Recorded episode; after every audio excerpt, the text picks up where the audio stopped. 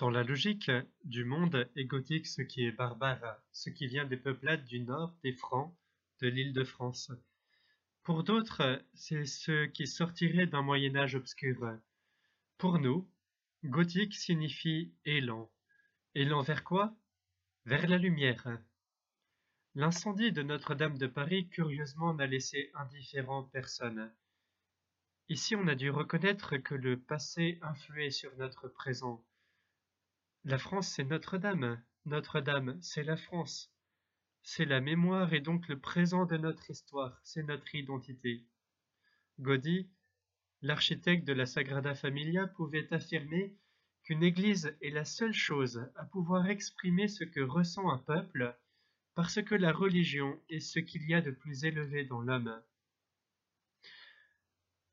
Reparlons brièvement du contexte culturel qui permit de telles constructions, puis retraçons l'évolution du gothique vers la lumière pour voir comment cet élan a été réalisable d'un point de vue architectural.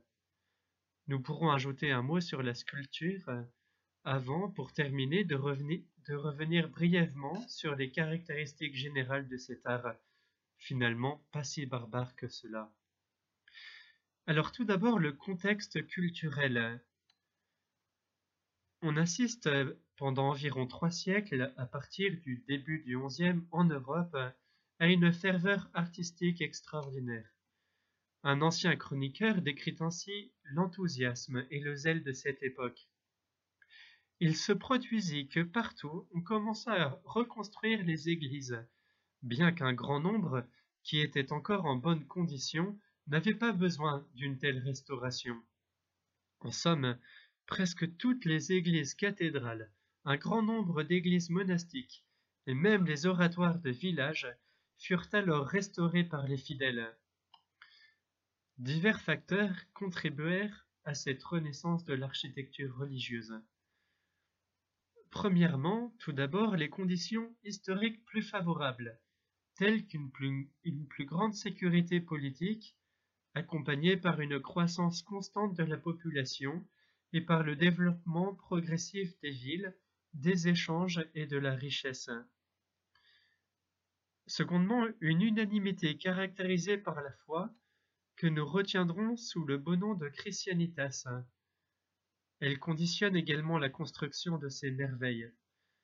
De manière différente, bien sûr, mais en cœur, participait toute la communauté chrétienne et civile, les humbles et les puissants, les analphabètes et les savants participaient ensemble, car dans cette maison commune, tous les croyants étaient instruits dans la foi. Ainsi Maurice de Sully, simple paysan, devint archevêque de Paris et commanda le début de la construction de Notre-Dame. De même son frère, également archevêque, commanda la construction de la cathédrale de Bourges. Troisième facteur, un nouvel humanisme né de la foi et de l'approfondissement théologique des grands docteurs scolastiques. Cet humanisme ne sera pas sans influence dans le domaine de l'art religieux et plus largement dans cette aspiration de l'homme médiéval. L'intelligence est capable de recevoir la lumière révélée et d'élever tout l'homme et tout ce qui fait la vie de l'homme dans un grand élan de retour au Dieu créateur de la beauté. Une évolution architecturale vers la lumière. Le nouvel art gothique né cette fois-ci en France, au XIIe et XIIIe siècle, avait deux caractéristiques nouvelles par rapport à l'ancien art roman, l'élan vertical et la luminosité.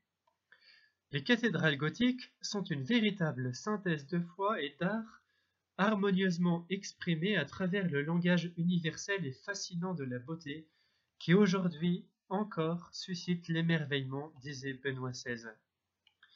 Grâce à l'introduction des voûtes sur croisées d'ogives, qui reposaient sur de robustes pilastres, il fut possible d'élever considérablement la hauteur. L'élan vers le haut voulait inciter à la prière et était dans le même temps une prière. La cathédrale gothique entendait traduire ainsi dans ses lignes architecturales, l'aspiration des âmes vers Dieu.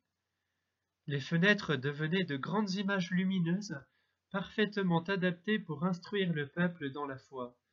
Des vitraux peints, une cascade de lumière se déversait sur les fidèles pour leur raconter l'histoire du salut et les entraîner dans cette histoire, continuait le pape Benoît XVI. Ce n'est donc pas l'homme qui s'élève lui-même par l'œuvre de ses mains comme un Babel, mais c'est Dieu qui l'attire et l'élève vers le haut. L'art gothique bondit vers le ciel, en maîtrisant toujours plus les poussées horizontales qu'il convertit en poussées cette fois-ci verticales. Né probablement de façon concomitante à Saint-Denis et à Chartres au début du XIIe siècle, le nouvel art s'épanouira durant le XIIIe en gothique qualifié de rayonnant, justement en raison de la présence de toujours plus de rayons lumineux à l'intérieur de l'église, puis flamboyant dès la fin du XIIIe siècle, à cause de la maîtrise toujours plus parfaite des propriétés de la pierre et de la grande affection pour les courbures en forme de flammes qui s'ensuivit. Nous pouvons mieux comprendre le sens qui a été attribué à une cathédrale gothique en considérant le texte de l'inscription gravée sur le portail central de Saint-Denis. Passant, toi qui veux louer la beauté de ces portes, ne te laisse éblouir ni par l'or ni par la magnificence, mais, mais plutôt par le dur labeur. Ici brille une œuvre célèbre, mais veuille le ciel que cette œuvre célèbre, qui brille, fasse resplendir les esprits, afin qu'avec les vérités lumineuses, ils s'acheminent vers la véritable lumière, dont le Christ est la véritable porte. Mais comment l'architecture a-t-elle recherché puis trouvé la lumière? En quelques années, les découvertes architecturales se succèdent les unes aux autres comme dans une réaction en chaîne. À Saint-Denis, d'abord, nous trouvons dans le déambulatoire consacré dès 1140 une croisée d'ogives parfaitement montée. Chartres, quant à elle, verrouille les forces latérales et maîtrise les valeurs murales en donnant à chaque travée de la nef son unité intime et totale.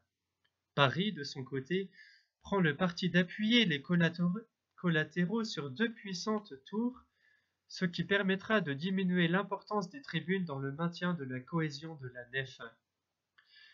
Plus tardivement, les architectes de Notre-Dame introduiront une innovation déterminante, l'emploi d'arcs-boutants qui rejetteront à l'extérieur les contraintes architecturales.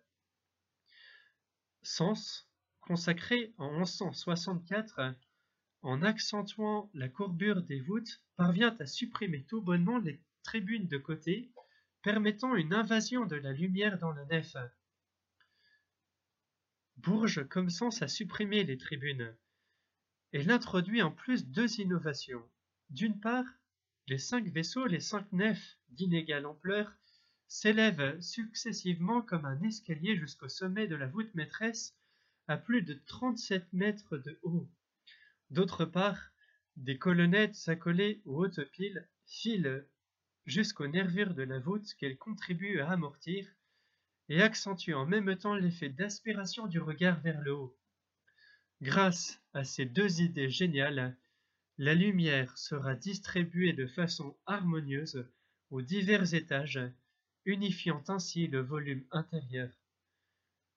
Le chœur de la cathédrale d'Amiens, achevé en dernier en 1136, annonce déjà le style plus avancé, qualifié de rayonnant.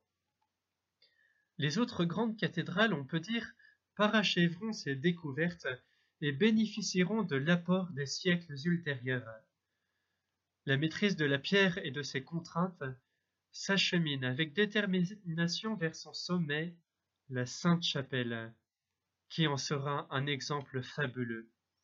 Nous sommes sous le règne de Saint Louis, au milieu du XIIIe siècle.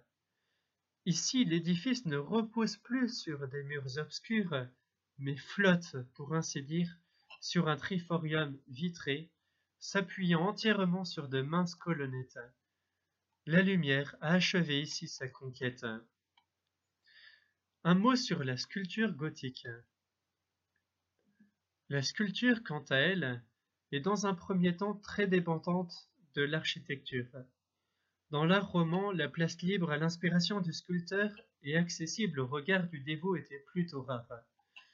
Le nouvel art gothique laisse plus de place à la fois dans la hauteur et dans la largeur. On n'est plus limité par la courbure de l'arc en plein cintre. Dès lors, la sculpture iconographique peut donner son plein, non plus sur les chapiteaux, mais à l'extérieur cette fois-ci, et à la porte de l'église. La sculpture va peu à peu prendre son autonomie. Tout d'abord elle fait bloc avec la colonne. Elle s'en détache ensuite peu à peu, tout en s'assouplissant et s'acheminant vers la vérité du corps humain avec ses proportions et son expression. La crainte des visages romans se mue alors en un sourire bienveillant. Un grand calme et une grande sérénité naissent de la communion de l'homme avec Dieu communion où l'homme retrouve ses proportions de manière significative. La porte de l'église se transforme alors en immense portail, à partir duquel le fidèle, redisons-le, s'achemine vers la véritable lumière dont le Christ est la véritable porte. À Chartres, second berceau de la sculpture gothique, la vie cachée du portail de droite est reliée à la vie glorieuse du Christ au centre et à sa vie publique, à gauche, par une frise historique retraçant des scènes évangéliques.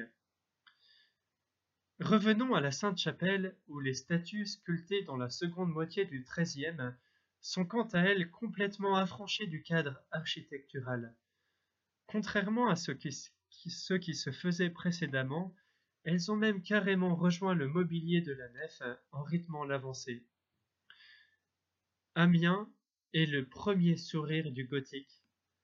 Son ensemble sculpté est l'un des plus complets et des mieux conservés.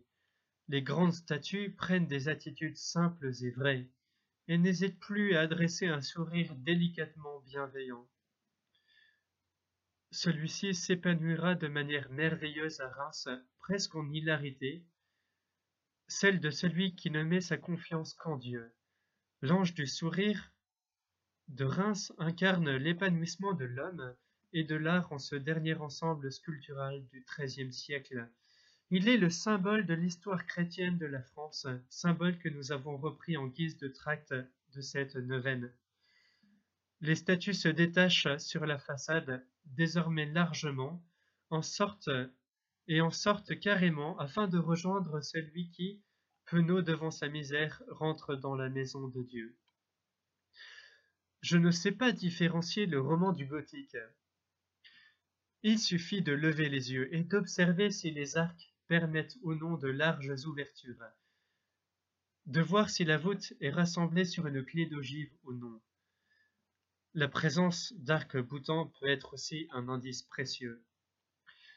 Pour terminer, soulignons que seule une écoute de Dieu, de la nature et des règles de son harmonie et une écoute de l'homme également pu permettre de telles constructions.